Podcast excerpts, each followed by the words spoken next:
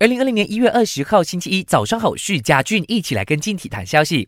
英超双红会，利物浦再赢一场。英超第二十三轮上演了双红会，利物浦凭借范戴克头球首开纪录，萨拉克补时阶段破网锁定胜局，二比零战胜曼联。在少赛一场的情况下，以十六分的优势领跑积分榜。加上这一场胜局，利物浦的英超主场连胜纪录扩大到了十九场，距离破曼城的纪录只有一步之遥。主帅克洛普对成绩非常满意，形容球员们踢得出。出色，能够取得三分，合情合理。输了这场双红会，曼联教头索尔斯克亚直言很遗憾。不过他知道球员们尽了全力，整场比赛看到他们积极想反攻的。